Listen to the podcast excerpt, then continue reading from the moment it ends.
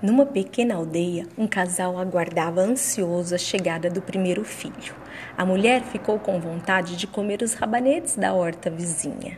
A horta pertencia a uma bruxa que apareceu na hora em que o homem apanhava alguns rabanetes escondidos. Ela ficou furiosa e jurou tomar a criança assim que nascesse.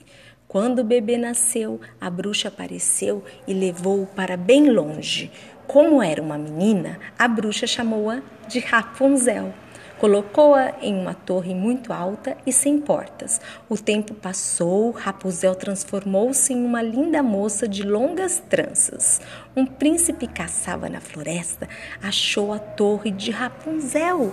Logo viu a bruxa chegar e gritar: Rapunzel, jogue as tranças cor de mel. O príncipe viu a bruxa subir na torre pelas tranças. Quando ela foi embora, o príncipe foi ao encontro de Rapunzel e passou a visitá-la. Então, um dia, a bruxa descobriu sobre as visitas do príncipe, cortou as tranças da Rapunzel e a levou embora.